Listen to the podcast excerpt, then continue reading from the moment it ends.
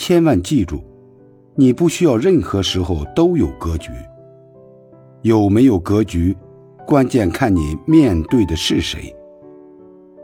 他是个苍蝇，你为什么要容忍他的肮脏？他是只老鼠，你为什么要宽容他的偷窃品质？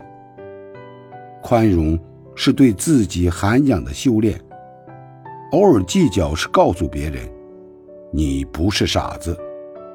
前者是格局，后者是底线。我有不伤人的教养，但不是你伤我的理由。我可以和你笑着讲道理，也可以翻脸和你讲规矩。